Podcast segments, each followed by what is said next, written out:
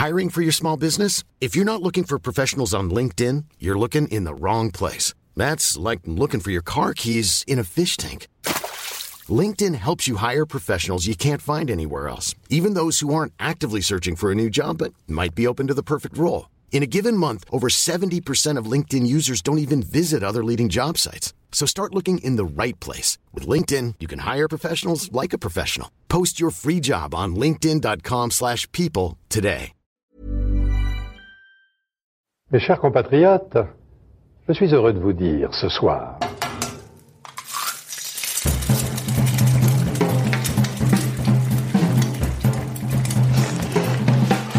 À poil.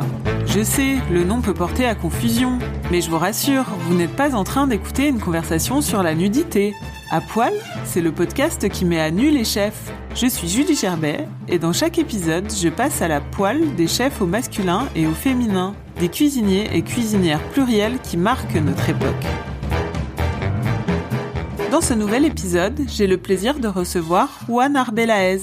Tout le monde m'a dit ne fais pas ça. euh, en France, on n'aime pas les chefs qui gagnent de l'argent, qui font du business, qui sont partout, qui sont connus.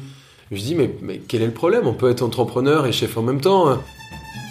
Pourquoi Juan?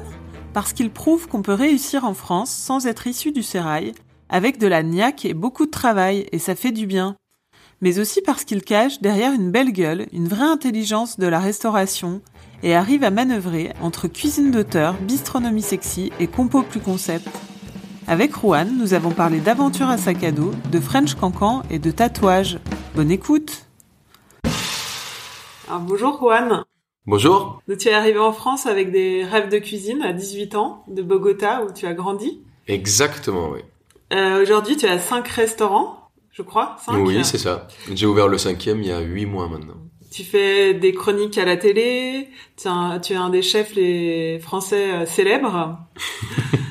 Euh, on parle souvent de success story à l'américaine, mais je me demandais si dans ton cas, on pouvait parler de success story à la française.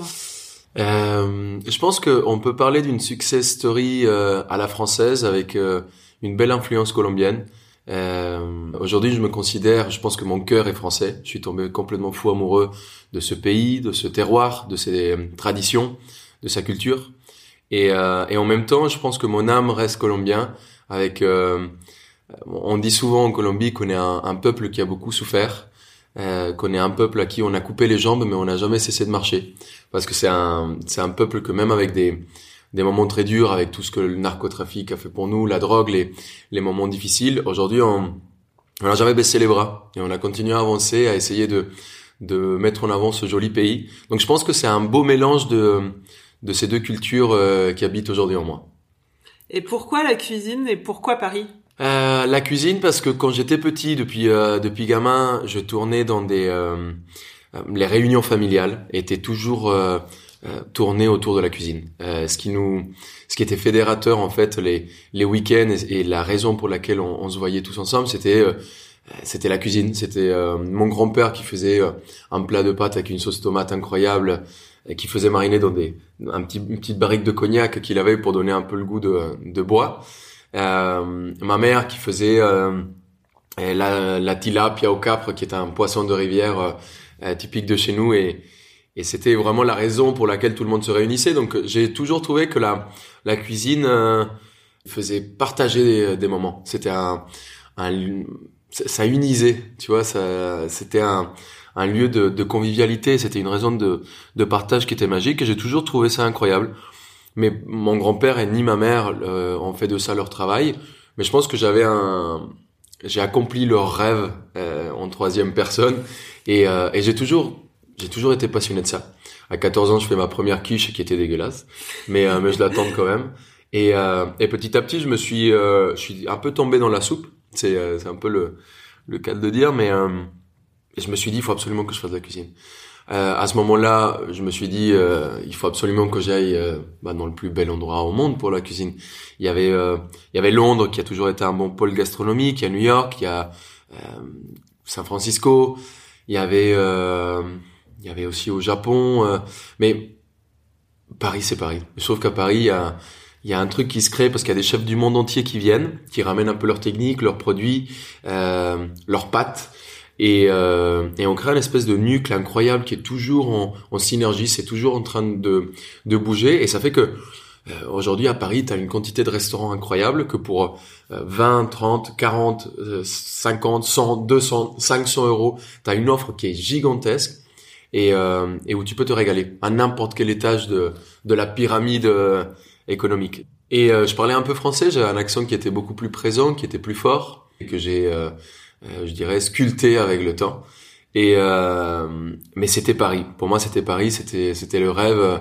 C'était la une des villes les plus incroyables. Paris, c'est assez magique parce que n'importe quel angle est une œuvre d'art. C'était un rêve pour moi. Donc du coup, je me suis dit qu'il fallait absolument que je l'accomplisse dans la plus la plus belle ville au monde.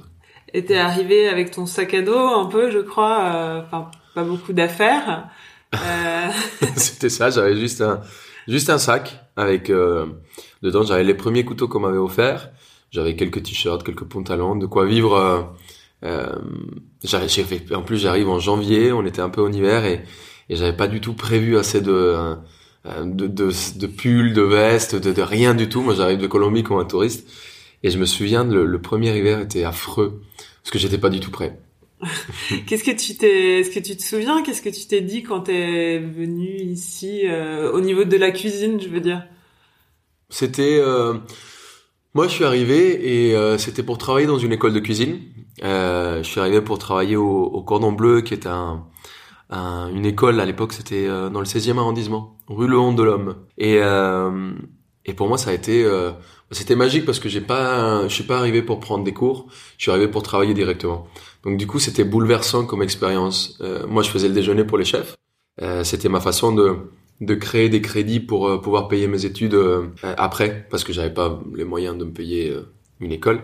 Du coup, j'avais négocié pour travailler et, et pouvoir payer mes études avec. Et, et du coup, je suis directement mis sur le fait accompli, sur la cuisine, sur les taillages, sur les, les mijotages, les saisissages, les, euh, la totale quoi. Et, euh, et j'ai été piqué. J'ai été piqué, j'avais plusieurs travails. Je travaillais le matin en cuisine pour payer mes études, de 7h, euh, de 6h30 à, à 15h. À 15h30, je, rattaquais dans un bar qui s'appelait le Cameron, euh, Place Cameron, et j'étais barman là-bas. Barman et serveur. Et jusqu'à 2h du matin. je dormais très très peu. Je bossais 7 jours sur 7. Et, euh, et j'ai fait ça quasiment pendant deux ans. Donc du coup, je me suis vraiment rendu compte que, que ce métier, je l'aimais beaucoup, quoi. Et après, tu as passé, euh, tu as réussi à passer le diplôme, je crois. En fait, je, euh, en même temps, en parallèle, bah, comme je suis, euh, j'étais assistant des cours, euh, j'assistais, j'assistais à, à toutes les, les classes qu'il y avait, et du coup, mine de rien, bah, j'apprenais énormément. Et euh, un jour, j'avais pas fini encore mes études. Un jour, il y avait l'examen final, euh, un, un, des examens finaux, euh, et euh, il y a un gars qui se présente pas. Comme j'étais très proche des chefs parce que je faisais leur déjeuner, moi j'étais un peu le communal de de, euh, de tout les, le personnel. Donc du coup, je pose la question au chef si je peux passer le l'examen à sa place, à la place de la personne, et, et il me laisse faire. Et je finis premier. Et, et, et le jury externe qui était un un jury qui faisait pas partie de l'école, il y a un des gars qui, qui posait la question de qui avait fait ce plat-là. Du coup, moi, je, je lève la main et il me dit, il faut absolument qu'on discute euh, après, tout à l'heure. Et euh, moi, j'étais dehors, je fumais à l'époque, euh, j'étais en train de fumer ma cigarette. Et lui, il sort et il me dit, écoute, c'est quoi ton rêve? Qu'est-ce que tu veux faire plus tard? Moi, je lui dis que mon rêve était de rentrer chez Pierre Gagnère, mais Pierre Gagnère ne prenait pas des stagiaires du cordon bleu, ni quasiment de nulle part à l'époque. Et il sort son portable et il appelle Pierre Gagnère. Et euh, quatre jours après, j'étais en train de faire un essai chez Gagnère. Et du coup, je fais, euh, je fais un an chez Pierre Gagnère. je travaille un an là-bas, rue Balzac. Donc là, c'est vraiment l'expérience la plus terrée que je fais de ma vie parce que c'est vraiment une, la première fois que je bosse dans un, vrai restaurant avec des vraies méthodes de restaurant, avec des vrais, euh, de vrais services, avec c'était une folie totale quoi.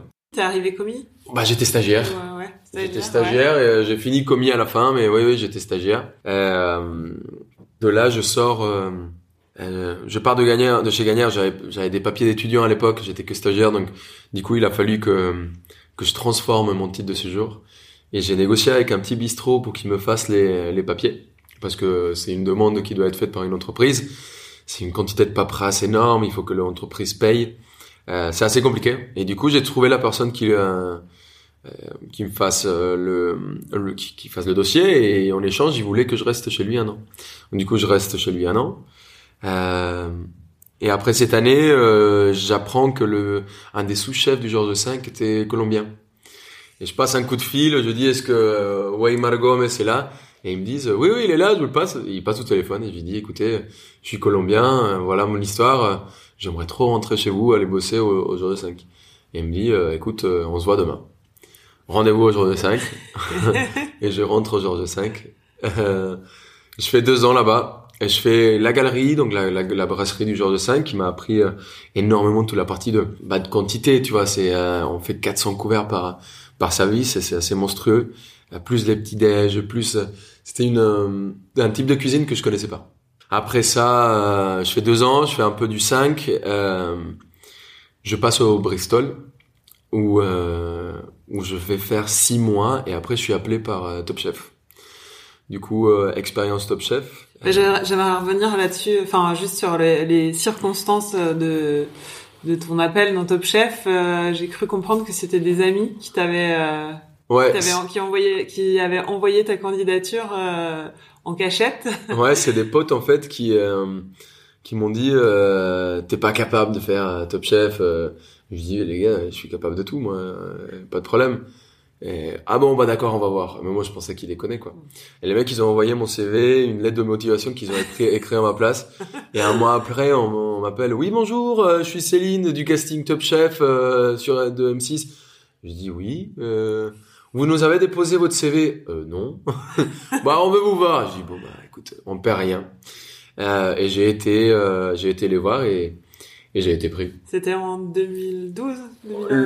ouais, le, le, tournage était en 2011. Diffusion, ouais, c'était janvier février, je crois 2012, ouais.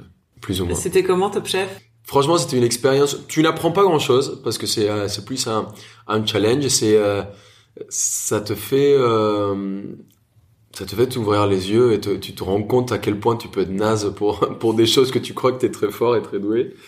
Euh, mais après, moi, pour moi, Top Chef était une expérience euh, très enrichissante. Euh, pour moi, Top Chef, c'est pas le plus important, c'est pas comment tu le vis pendant que tu fais, mais c'est comment tu le vis une fois que c'est diffusé.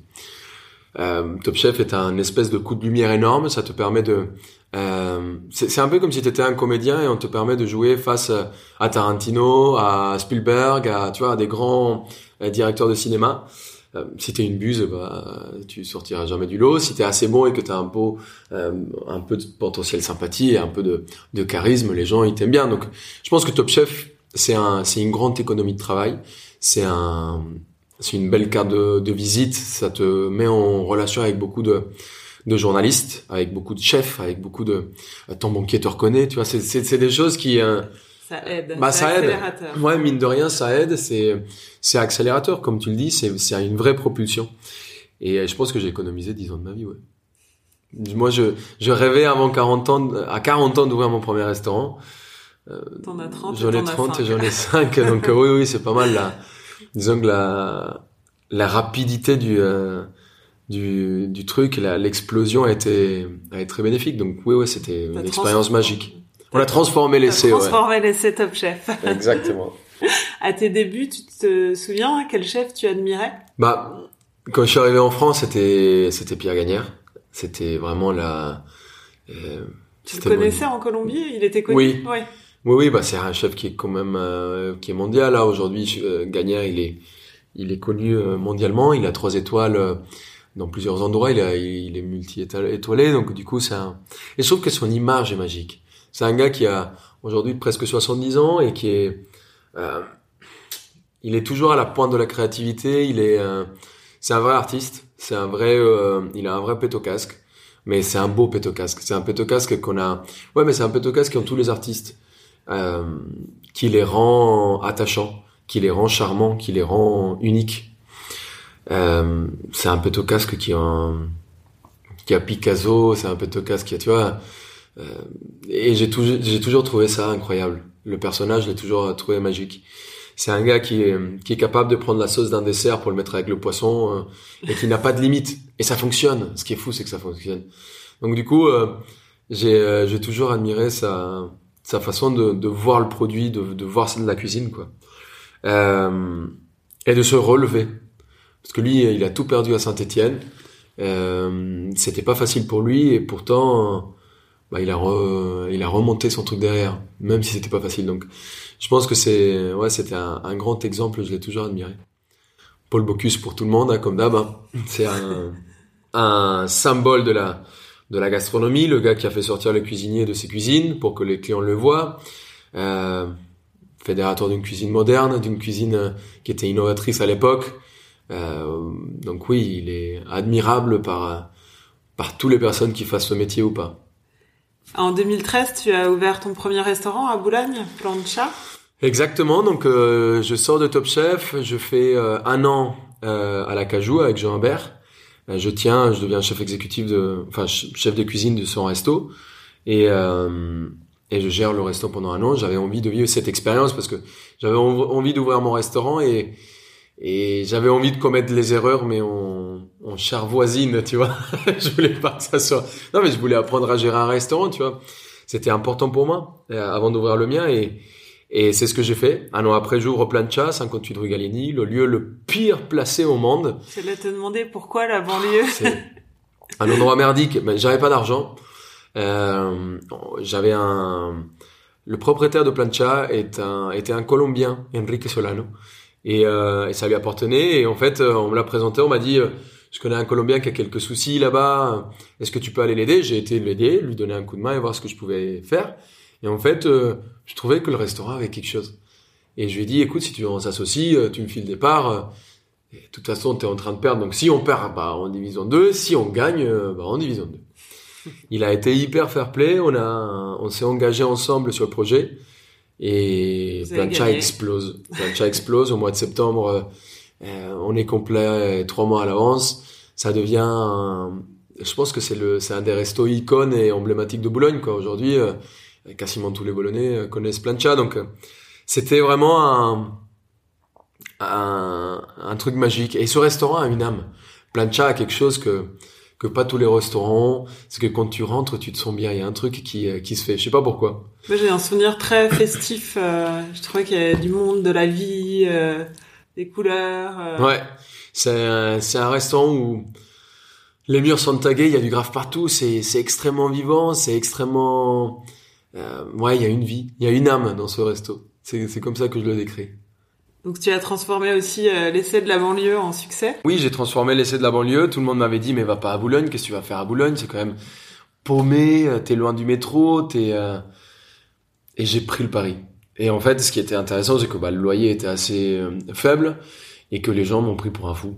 Qu'est-ce que c'est ce taré qui va s'installer au fin du truc du des fesses de Boulogne quoi? Et du coup, je trouve que les et je pense que les journalistes l'ont bien pris, euh, ils se sont dit, il est quand même un peu timbré, quoi. Passer de chez Gagnère, euh, Bristol, euh, Le Georges, toutes ces expériences et finir rue Gallieni à Boulogne, il est complètement timbré celui-là. Et du coup, ça a fait venir du monde. À Boulogne, il y a quelque chose qui est assez sympa qui se passe, c'est que les Boulonnais adorent se passer les adresses. Tu vois, c'est le dimanche ou le jeudi à l'apéro, ils se disent ah j'ai trouvé la pépite de nouveau restaurant machin, et ils adorent se passer ces ces petites infos. Et je pense que ça, ça nous a beaucoup aidé. Euh, le, j'ai appelé ça la com underground boulonnaise parce qu'il se, ça, ça, a créé un peu des réseaux euh, comme le métro, tu vois, un peu partout. Il se, il se passait le mot de bouche à oreille et ça nous a fait un bien de fou. Euh, après Plancha, euh, euh, j'ai commencé, enfin quand Plancha a commencé à fonctionner, je me suis un petit peu intéressé à, à ce qui était la partie aussi un peu financière, ce qui était la France dans l'économie. Euh, je me suis rendu compte que en fait la France est un pays qui est très intelligent parce que euh, ça te pousse à investir parce que plus tu gagnes de l'argent, bah, moins tu gagnes de l'argent. Donc du coup, faut, faut investir, faut créer de l'emploi, faut créer du travail, faut et ça je l'ai bien compris et du coup euh, euh je pense qu'à ce, à ce moment-là, je me suis dit euh, il faut, faut peut-être que tu que tu portes une double casquette euh, que tu assumes ton poste de chef et de cuisinier quand il se, se doit, mais aussi que tu assumes une casquette de, de restaurateur et, euh, et d'entrepreneur. Et euh, pareil, tout le monde m'a dit ne fais pas ça. Euh, en France, on n'aime pas les chefs qui gagnent de l'argent, qui font du business, qui sont partout, qui sont connus. Je dis mais, mais quel est le problème? On peut être entrepreneur et chef en même temps. Il y a des des, des, gens qui font, euh, je sais pas, euh, des, des trucs complètement tarés, qui sont artistes et, le soir ils bossent euh, dans un péage. C'est pas très grave, on peut, on peut tout faire quoi. Il faut assumer. Je vais pas raconter les histoires aux gens qui, qui m'entourent. Et du coup, j'ai pris le pari de l'assumer à 100%. Euh, j'ai ouvert un deuxième restaurant. Amer? Euh, Amer, ouais, en parallèle. Amer et Levin se sont ouverts un peu en En parallèle. même temps d'accord. Un peu en parallèle, ouais. Parce qu'Amer, j'étais associé avec Mauricio Zil, Oui. qui était mon premier colocataire quand je suis arrivé à Paris euh, avec ma petite valise et, euh, et que j'avais euh, les toilettes. Et je me souviens dans les toilettes, je crois que je pouvais euh, faire tout en même temps. Prendre ma douche, euh, faire pipi, me laver les mains. C'était tellement minuscule que je pouvais tout faire en même temps. Et euh, c'était mon premier coloc. Euh, et du coup, c'est lui qui a repris la main. Moi, j'avais l'endroit, j'avais trouvé l'endroit. J'ai essayé de gérer un peu la, la com au début, essayer de lui le mettre en contact avec les bonnes personnes, mais c'est lui vraiment qui a géré. C'est pas moi. Là, je travaille pas comme chef. C'est lui la tête du truc. Euh, moi, j'ai j'ai juste euh, été plus la partie entrepreneur. Ouais. Euh, Amer dans le dixième. Amer dans le dixième, et le vin. À Boulogne. Exactement, trois rue d'Aguesso, en face de l'église de Boulogne. En fait, à table un jour, je me suis rendu compte qu'en fait, il y a des choses qui nous accompagnent tout au long des repas et qu'on on oublie de mettre un peu en avant des fois. Et c'est le pain et le vin. Je me suis dit, putain, c'est ces trucs, c'est quand même incroyable. Ça nous accompagne tout le temps et, et c'est comme si on, on les oubliait, quoi. Tu vois, personne a, les a jamais mis vraiment en avant. Je me suis dit, si je fais un restaurant qui s'appelle Le Vin, L-E-V-A-I-N, comme le levain, et qu'on met en avant tout ce qui est autour du pain et du vin. Et du coup, j'ai euh, j'ai réfléchi à une recette qui a été un peu prostituée par la brasserie, qui est la tartine. Tu vois, cette tartine qui est une tranche de pain poilane avec euh, des produits que tu mets dessus. Donc, bien sûr, si tu mets un jambon de merde avec un Saint-Nectaire de merde et que tu fais ça trop grillé, euh, séché, dégueulasse, bah ça, ça, c'est une grosse daube. Euh, nous, on a voulu faire le même, euh, la même idée, mais euh, mais avec des petits produits, avec euh, euh, un pain qu'on a travaillé nous-mêmes, euh, qu'on fait griller à la plancha, on va poser dessus une épaule d'agneau confite de 7 heures, avec quelques sardines, copeaux de parmesan, un peu de roquette. Et je pense qu'on est, on est bon pour être heureux avec un bon verre de pinard. Donc le vin et euh, aussi des plein de, de plats en sauce euh, où on pouvait bien sûr saucer avec ce vin. On a essayé de remettre en avant cette, euh, ce geste euh, culturel un peu ancestral qui s'appelle chabro, qui est, euh, tu sais, que dans la fin de Tu mets les vins dans le. Exactement. À la fin de ta soupe ou à la fin de ton euh, de ton bourguignon, de ta blanquette, de te- tu mets un petit coup de pinard dedans et tu sauces avec. Et en fait, l'acidité du vin se mélange hyper bien avec le pain et avec la sauce. Ça s'appelle chabro. Beaucoup de Français l'ont oublié. Et moi, je trouvais que c'était assez magique de me remettre ça en avant. Euh, après ça, euh, avec Enrique Solano, mon premier associé de plancha, on s'est lancé. On a trouvé ce petit endroit hyper intimiste à Ville d'Avray, euh, une trentaine de couverts. Et là, on s'est dit, on va se faire un petit kiff, on se fait un petit bistrot, vraiment pour faire plaisir aux clients. Et, euh, et c'est ce qui, c'est ce qu'on a fait. Aujourd'hui, c'est un, c'est un bistrot assez magique euh, de cuisine française avec un peu d'influence d'Amérique latine. Euh, une carte des vins entre l'Espagne, l'Italie, la France et l'Amérique latine. Et, euh, et c'est un lieu où on se sent bien. Tout à l'heure, tu me disais que c'était une bonne idée de t'être installé à Ville d'Avray, dans une, un coin où finalement il n'y avait pas beaucoup de restaurants. Ouais, non seulement il y, y avait pas beaucoup de restaurants, mais la clientèle est hyper intéressante parce qu'on a une une clientèle qui est euh, qui est une clientèle du 78, les Yvelines, euh, Saint-Cloud, Boulogne, euh, qui est une super clientèle. C'est une clientèle qui aime bien manger, c'est une clientèle qui aime bien euh, boire, qui aime bien euh, boire des bonnes choses et manger des bonnes choses. Et, euh, et pour nous, c'était c'était une belle opportunité. On a créé ce restaurant depuis bientôt un an et demi, et, euh, et on est ravis. On est ravis. Et, euh, et on a commencé à travailler sur un projet il y a un an, euh, assez exceptionnel. Le Noubé? Bah, Noubé, je l'ai repris il y a deux ans. Ouais. Je suis devenu chef exécutif de l'hôtel Marignan où j'ai créé ouais. Noubé. Euh, Noubé, ça s'est arrêté il y, a, il y a six mois parce qu'on l'a transformé en Limone. Oui. Limone, qui est un projet euh, autour des agrumes.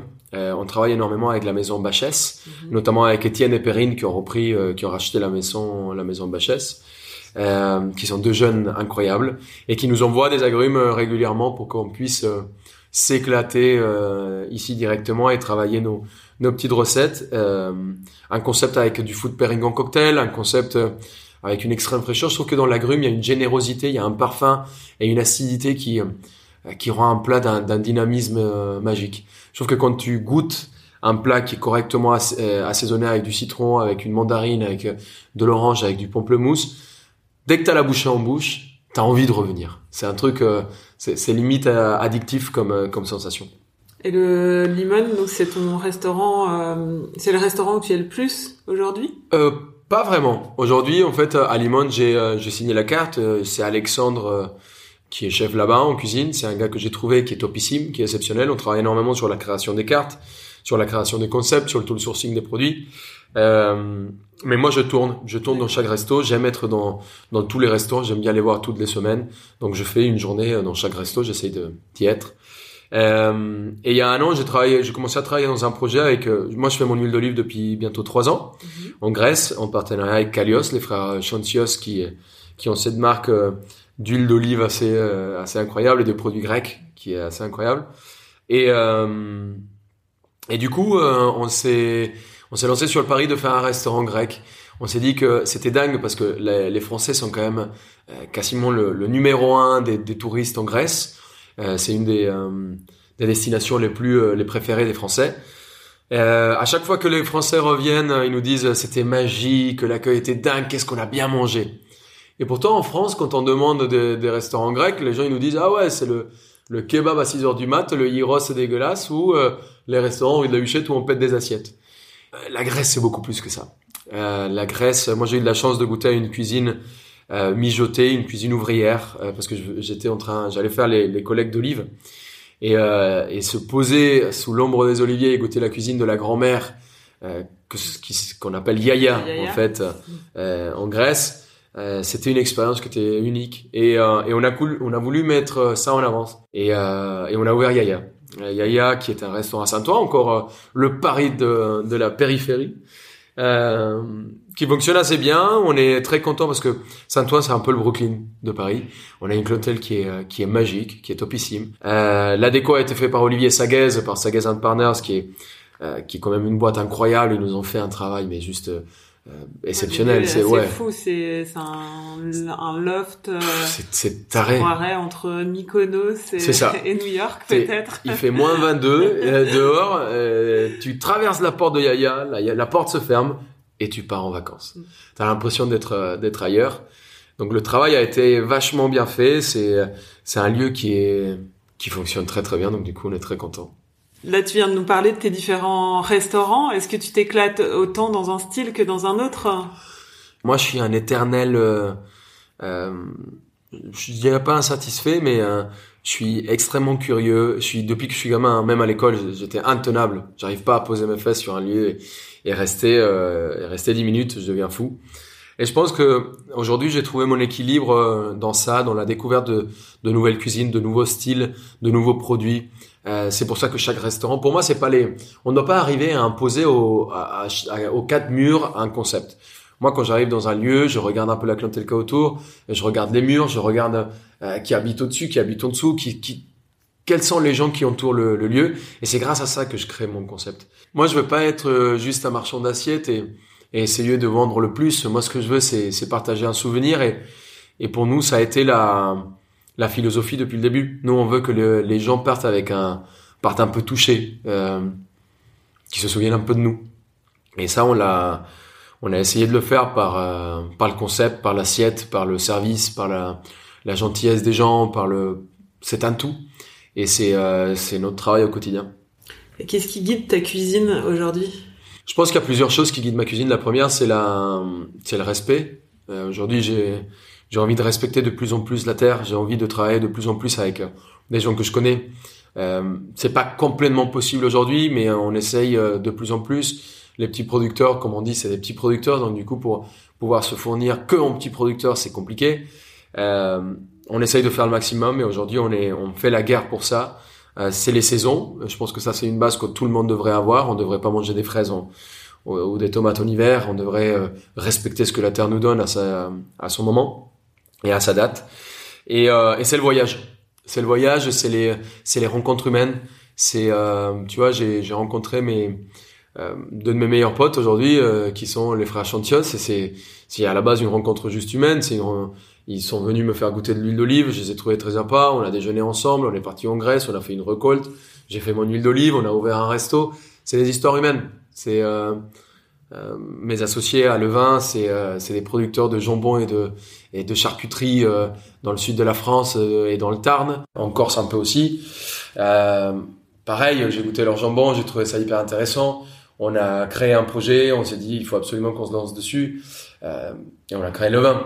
Donc du coup c'est ouais c'est des rencontres humaines. Je trouve que c'est c'est ça qui guide ma cuisine aujourd'hui. S'il n'y a pas de de l'échange culturel, s'il n'y a pas de l'échange humain, s'il n'y a pas euh, s'il n'y a pas du partage, ça sert à rien. Sauf qu'il y a, il y a quelque chose qui est magique là-dessus. Et, euh, et c'est ça qui guide aujourd'hui ma cuisine et mon entrepreneuriat. Est-ce que tu as la création facile?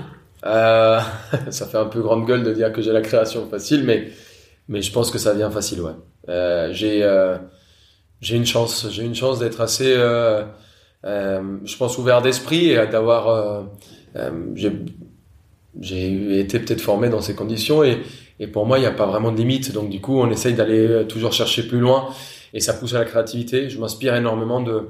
J'adore la photographie, j'adore la euh, la musique, j'adore les euh, les sports, j'adore le voyage et du coup c'est c'est très enrichissant. C'est c'est assez. je, tu sais quand tu quand tu fais des voyages dans un pays et tu le découvres par la gastronomie, par ce marché, par son, pas la gastronomie, mais par sa cuisine, par la cuisine des, euh, des gens qui habitent, par son marché, par son, euh, parce que ce qui mangent les gens, je trouve que tu as une approche culturelle qui est, qui est extrêmement enrichissante.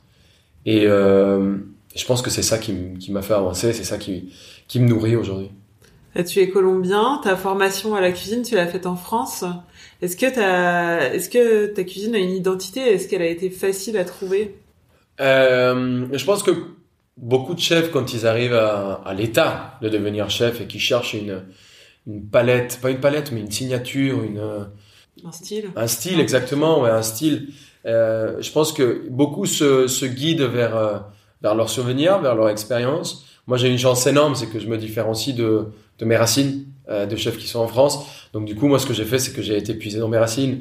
Euh, je vais faire le canard euh, à l'orange classique, mais je vais le cuire dans une croûte de café et le finir avec du cacao amer de, de Colombie.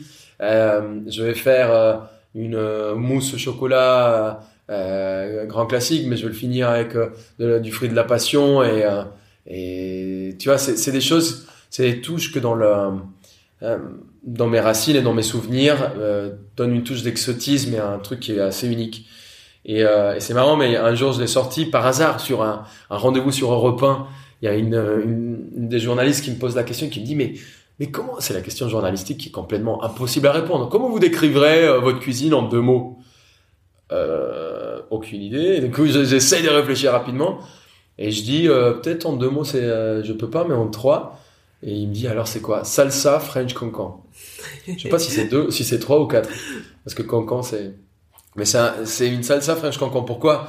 Parce que j'ai la technique et toute la, la rigueur et le travail du French cancan, de la, euh, tu sais, c'est vraiment rigoureux. On, ça rigole pas quoi dans les trucs, même si c'est très férique.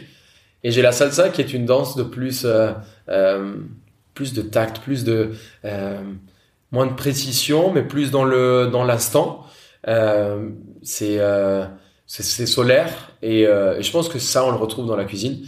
Euh, quand tu viens chez moi, en général, les assiettes sont très colorées, sont, euh, ça taquine toujours les, euh, les papilles, c'est toujours un petit peu saturé. Ça va chercher les, acidités, les amertumes, les. je trouve que ça, y a, on essaye de taquiner le palais, on essaye d'aller bousculer un peu les choses. Et, et ouais, c'est, je le décrirai dans, dans ces mots-là. Une salsa French cancan. c'est ça. Avec ta cuisine, est-ce que tu dirais que tu cherches à surprendre, à séduire, déstabiliser, nourrir, apaiser? Je pense que je cherche à partager, à, à charmer pour que les gens reviennent, euh, à charmer pour partager. Tu vois, je pense que c'est plus l'ordre. Euh, à séduire. Euh, je cherche à. Je pense pas que que ça soit que je sois tout le temps à la à la recherche d'une découverte unique, exceptionnelle. Je je pense pas que ça soit ça. Et je pense que je suis plus dans le, dans le partage. Je cherche à partager. Est-ce que tu t'es déjà interdit des choses En cuisine? Oui. Euh, non, je m'interdis pas des choses, mais il y a des produits euh, auxquels je vais donner un peu plus d'importance aujourd'hui. Tu vois, j'ai j'ai vécu une, une période de gastronomie et de trois étoiles très hard. Et il y a eu un moment où, tu sais, on nous disait que le bar de ligne était noble et que le lieu jaune n'était pas noble. Euh, que le riz de veau était noble et que les rognons ne l'étaient pas. tu vois, ça, c'est, ça m'a gavé, quoi. Et du coup, euh, je pense que je me suis un peu interdit de travailler des produits de, de luxe, ce qu'on appelle des produits de luxe, parce que moi, il n'y a pas de, il y a pas de produit noble. Tu vois, pour moi, tout est noble. À partir du moment où c'est bien travaillé, où l'éleveur, le, producteur, le, le pêcheur fait ça avec, euh, avec soin, il n'y a pas de produit euh, noble. J'ai évité la truffe. Je me suis dit que euh, il faut réussir à faire une bonne cuisine sans truffe. C'est pas, c'est, c'est, ça, ça peut pas être le guide de tout le monde, quoi. Tu vois.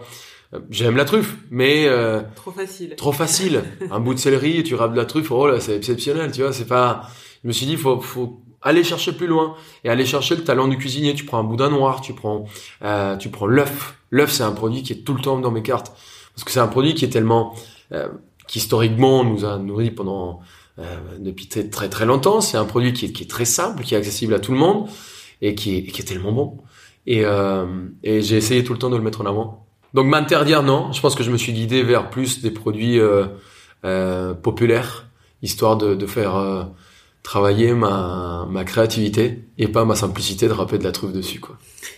C'est plus ça. Ce qui est une bonne chose. Ouais. Est-ce qu'il y a un plat euh, dont tu es particulièrement fier? J'ai, euh, bah, je crois que j'ai un, un joli euh, travail autour de, de tout ce qui est les poissons, de tout ce qui est les ceviches, de tout ce qui est les, le travail accru des euh, et, et cru et, et, et semi-grillé parce que j'ai un peu d'influence aussi, je pense, d'Asie euh, sur les, euh, comme quand on fait un tataki, les, les poissons qui sont grillés en extérieur, mais travaillé à l'Amérique latine.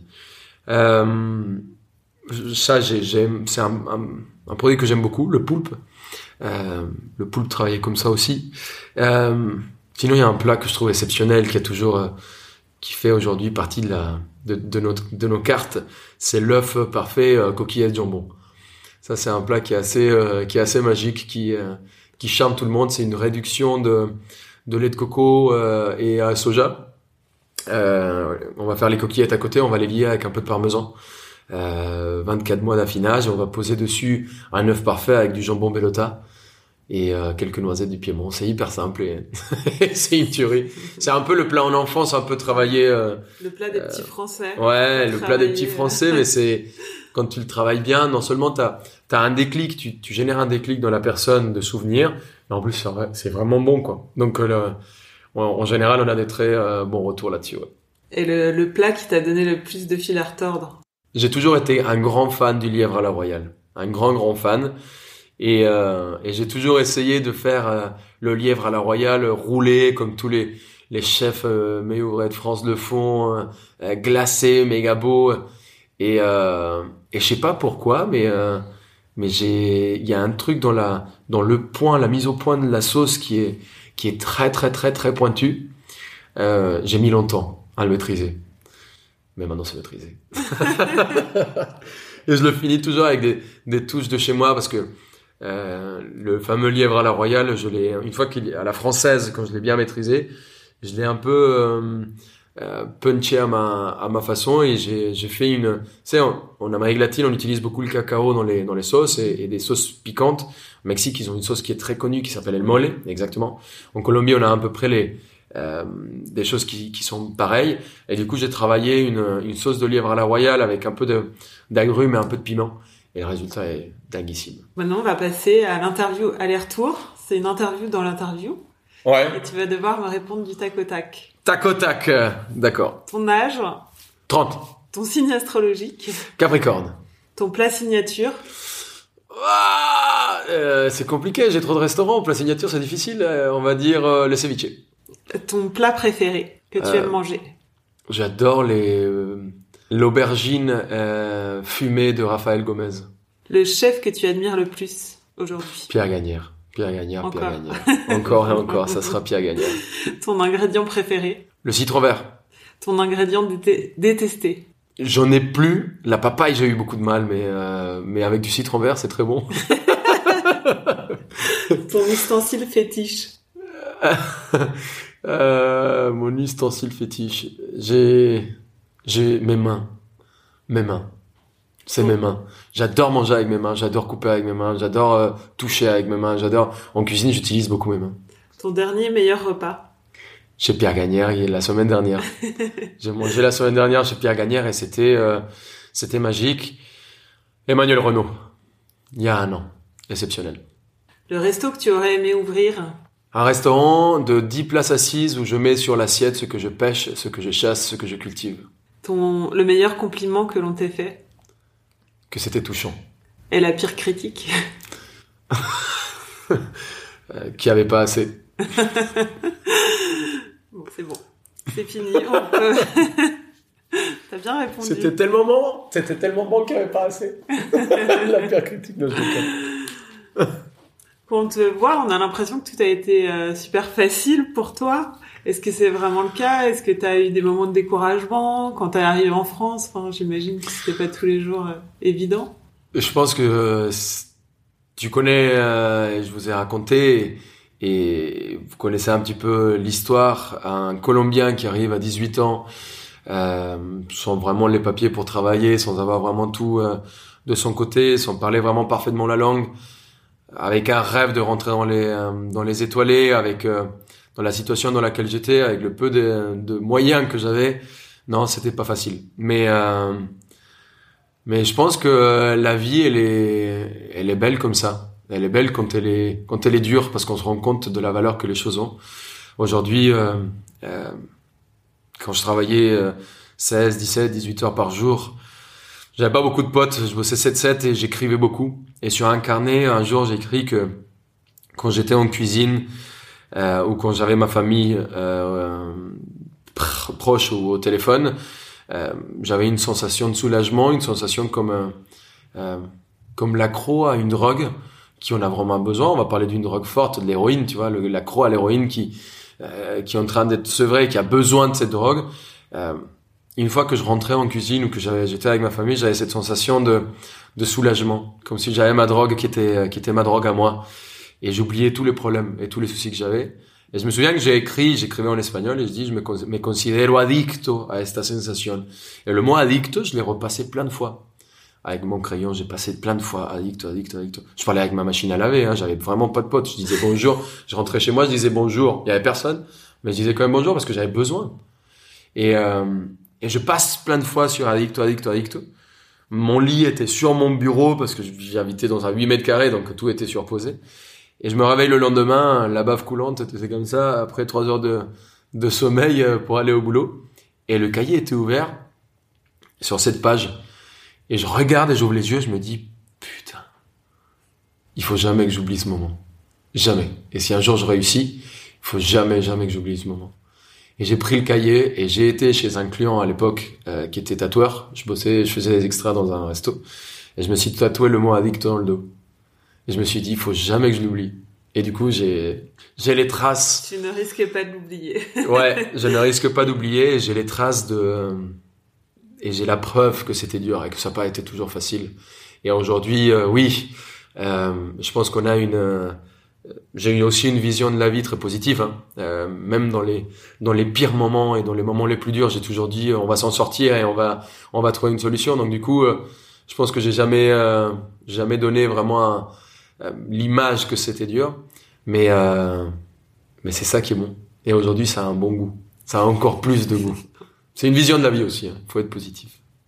Quand est-ce que tu t'es senti chef pour la première fois? Je sais pas si je me sens chef aujourd'hui. Euh... je suis un... Moi, c'est difficile à répondre à cette question parce que je suis un chef qui, a un... qui est un peu différent à l'image de chef qu'on a. Euh, je suis très proche de toutes mes équipes. Euh... On fête tous les anniversaires ensemble, on sort ensemble. On...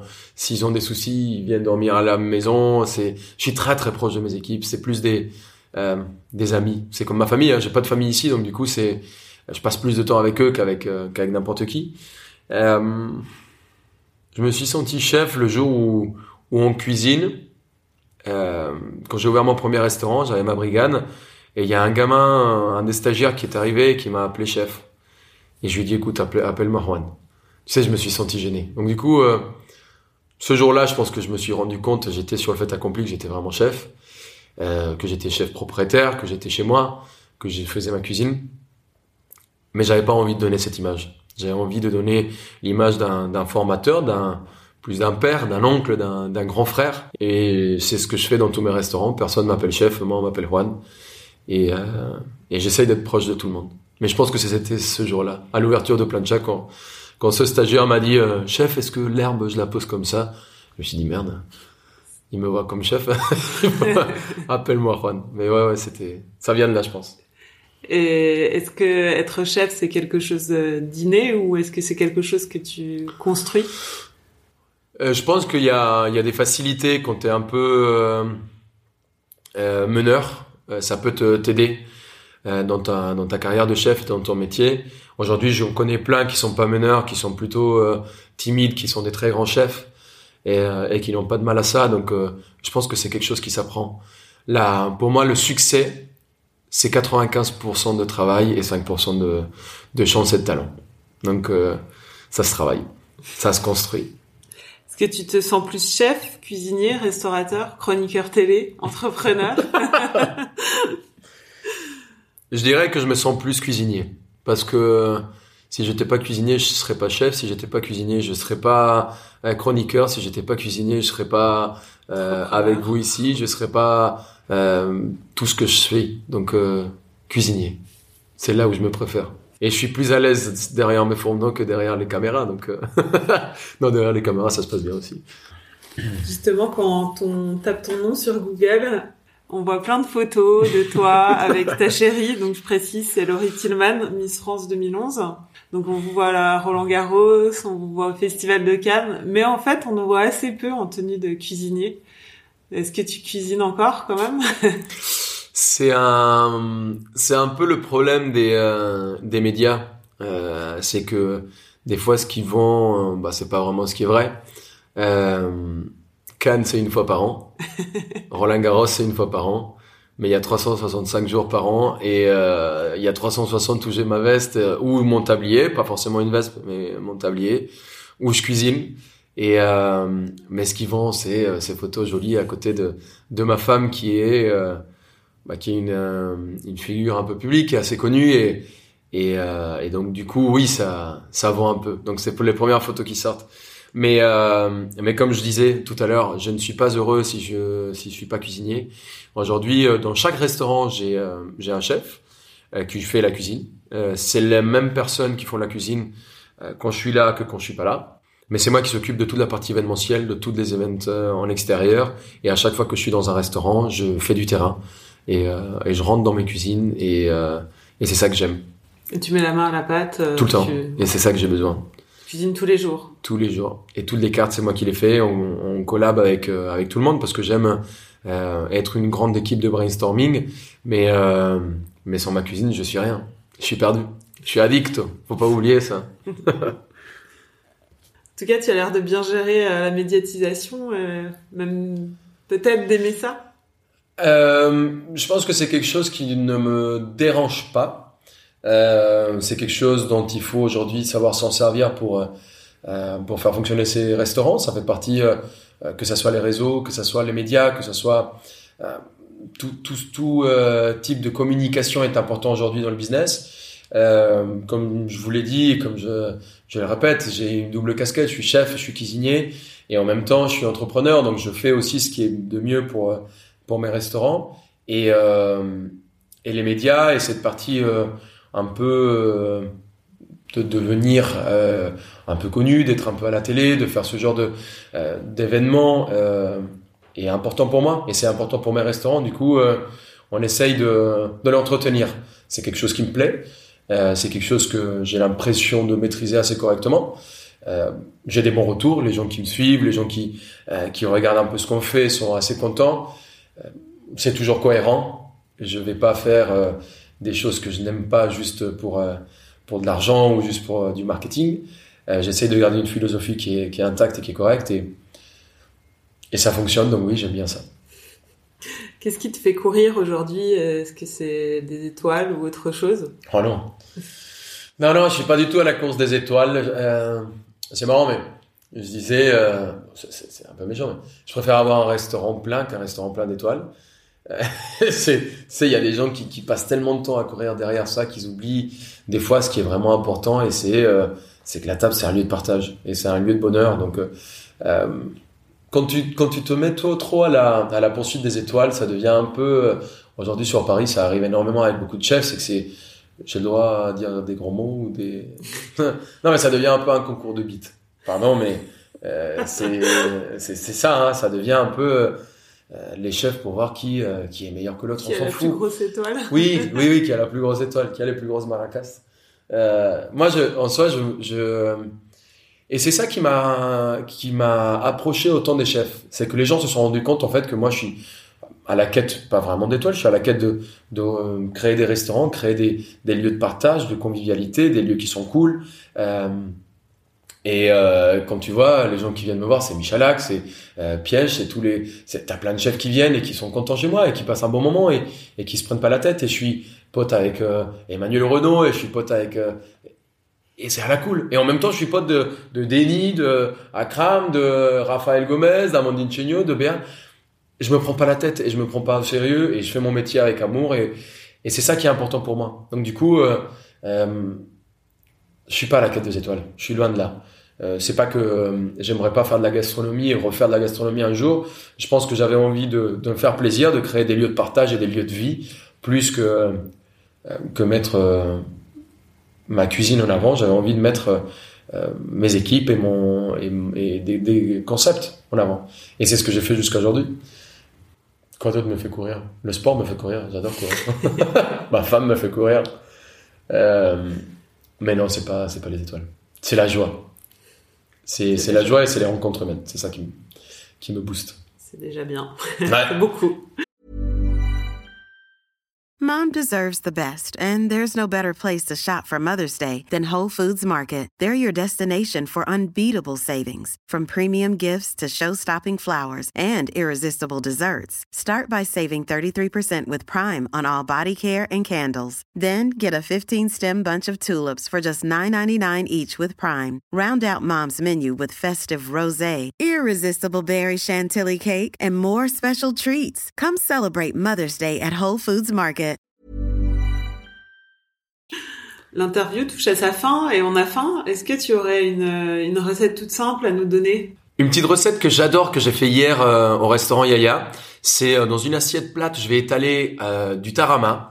Au-dessus, je vais poser quelques petites sucrines, un peu d'endive, un peu de trévis, quelques segments de pamplemousse ou mandarine, un peu de coriandre, quelques filets d'huile d'olive, un petit peu de crouton bien croustillant et on se régale. C'est le, le voyage des papilles en Grèce. Merci Rowan. Merci à toi. Pour goûter ce qu'il met dans sa poêle, vous avez le choix. Direction Limone, à l'Hôtel Marignan, à deux pas des Champs-Élysées, Plancha et Levin, à Boulogne-Billancourt, Maya à Ville d'Avray ou Yaya à Saint-Ouen. Cet épisode a été réalisé par Laurie Martinez. Musique par Santiago Walsh. Vous pouvez retrouver tous les épisodes d'Apoil sur iTunes et sur n'importe quelle application podcast de votre smartphone, sur le site apoil-lepodcast.com et nous suivre sur les réseaux sociaux. Si vous vous êtes régalé, n'hésitez pas à nous décerner beaucoup d'étoiles comme un certain guide gastronomique.